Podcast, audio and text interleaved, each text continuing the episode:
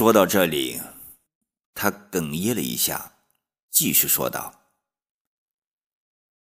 我一直生活在两个世界之中，一个世界是现实的、世俗的，几乎像所有人一样起居、吃喝、工作、交友、上网、抽烟、酗酒、赌钱；一个世界是虚幻的、精神的。”读书、联想、做梦、暗恋，我向往的生活充满浪漫的基调，至今都难以回到现实中。我没有上过大学，做着平凡的工作，我的外表行尸走肉般的苟延残喘在世俗里，感到很累，内心却自我浪漫在。缥缈的世界感到很美，只有这才是属于我自己的，这才是我神圣的殿堂，精神的乐园。我对婚姻早已失望了，事业上没有丝毫的上进心，我丰富的只有自己的内心世界。我曾经有个问题请教过许多人，他们的回答是不尽相同的。不过，可以肯定这个问题一定具有代表性。我以为结婚就是一个人一生感情的归宿了，可是婚后我才发现并非如此。我很失落，我觉得自己。仍然在追寻、渴求着什么。那时，我写过一首小诗《小屋》，是这样写的：这简陋的小屋，容得下我的身，却容不下我的心。屋外传来优美的歌声，悠扬的旋律，激越的情感。啊，这简陋的小屋在摇晃，在震颤。诗写的太显浅显，但也表达了我当时的心境。我不知道你和其他人有过这种感受没有？那时，我总把自己封闭、孤独在一个人的世界，常常独自一人捧着。朱自清选编的新文化时期的白话诗集，在小屋里一次又一次的阅读憧憬。那时，我真的有过戴望舒徜徉雨巷时的期冀。说到这里，他沉默了。对不起，可以吗？他。掏出一支香烟，衔在嘴巴，示意要吸烟。他点头许可后，他点燃并深深的吸了起来。过了一会儿，他站起身来，自己提起暖壶给茶壶里加水，同时回头对向他们走过来的服务生说道：“我自己来吧。”服务生应声退下。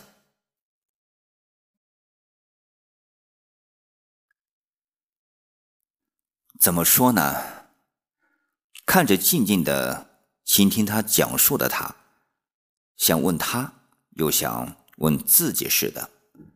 接着说道：“当初我们是以怎样的情怀、怎样的性质，对生活是怎样的追寻、怎样的期望？爱是什么？爱应该是与生俱来的。”人生下来就爱着或被爱着，只是不幸的人生下来就丧失了或渐渐丧失了这种上天的恩赐。爱不只是给予、付出、牺牲，爱是彼此的需要和相互的依恋，是相互间的依附。缺失了哪一方，都会倾斜到他的。爱是一种情感，同时也是一种责任，一种品德。爱既是自我的，也是相互的、平等的。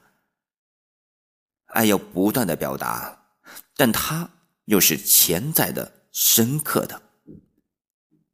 可是爱可以给谁，不可以给谁呢？有时是人自己也做不了主的。幸福是什么？幸福是对需要和欲望的满足，但在追求和实现幸福的过程中，它伴随着更多的是痛苦，而不是快乐。没有痛苦的幸福存在吗？所有的幸福都是残缺的吗？容易得到的。也很容易失去，这些都曾经是我们讨论的话题。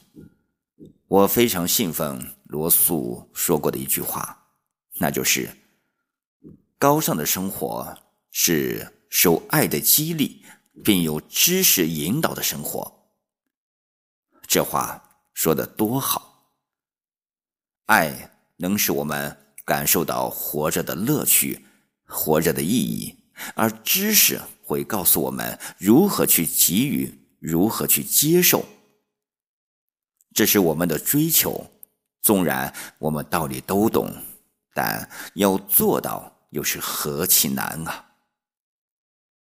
有时我们得到了，又要失去，或正在失去；有的我们从来就没有得到，或根本就。不可能得到？难道我们现在不是这样的吗？高尚的生活离我们究竟有多远呢？听到这里，他的话匣子也终于关不住了。他想向他倾诉，他几乎抑制不住这种倾诉的欲望了。他不无动情的说道。其实我结过婚，我们有过一个可怜的女儿，女儿不满周岁时就死了。提到女儿的时候，他的眼睛又红润了。定了定神，他接着讲道：“我们一起生活了不足两年的时间，他的出身很苦，家很穷，他的父亲。”在他很小的时候就去世了，他多病的母亲吃着劳保把他拉扯大。他聪明，运气也好，上大学他考的并不是很好，但报考志愿填的巧，结果考得好的学生没有能够进得去的重点学校，他却以低分进去了。大学时期他就入了党。当上了班干部，大学一毕业就直接进入了政府首脑机关工作。他工作没几年就被提升为处级干部。在他提职之前，他的直接领导曾经是我父亲的部下。这位领导介绍我们相识，那时他对我真是一往情深，穷追不舍。而我对他的印象是帅气、精明、能干，充满积极向上的热情和自信，好像没有能，好像没有能难得住他的事情。他的各个方面我都能够接受，但对他的事故却心存顾虑。可母亲及许多人。都说没有爹的孩子早当家，都认为他这是懂事成熟。没多久，我们结婚了。一年后，女儿出生了。也就是在这时，他被提拔为处级领导。春风得意，双喜临门，他更是踌躇满志了。在女儿的哺乳期内，他似乎工作忙得家。都成了旅，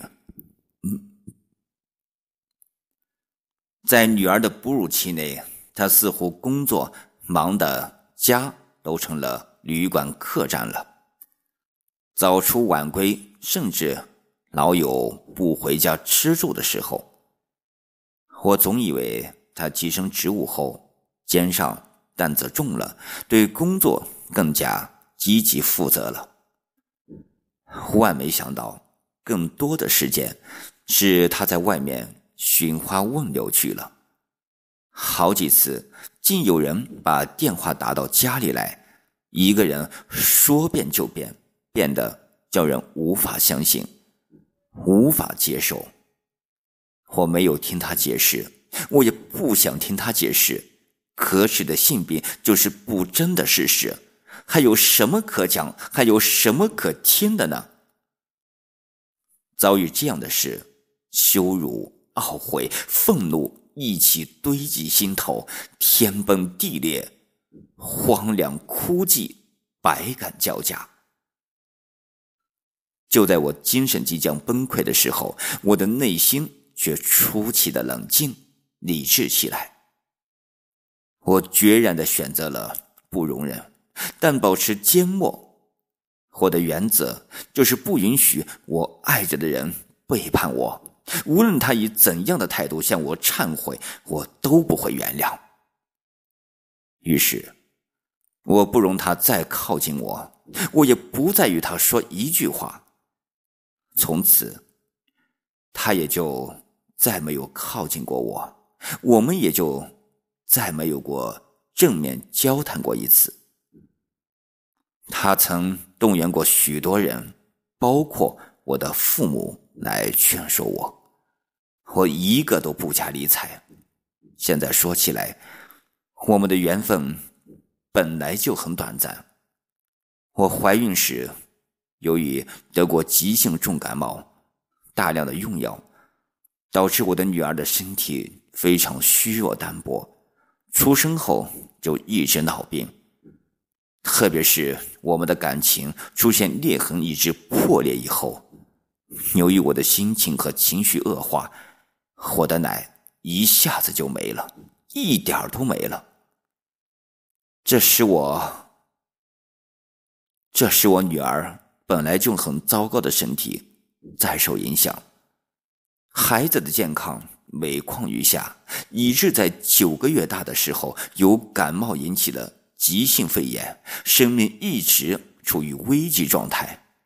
无论怎么抢救，最终都无济于事。真是祸不单行，人生遭遇这般不幸，这般打击，穷穷然，我一人强自支撑。好在我哥嫂。下海经商，立足南方。我抛弃了所有的财产，只带了我自己必须的衣物，孑然一身，住进了哥嫂控制的宿舍。随后，我们通过中间人签订了离婚协议，办理了离婚手续，从此结束了我们最初时那么心满意足，随即又伤痕累累。不堪罔顾的短暂姻缘。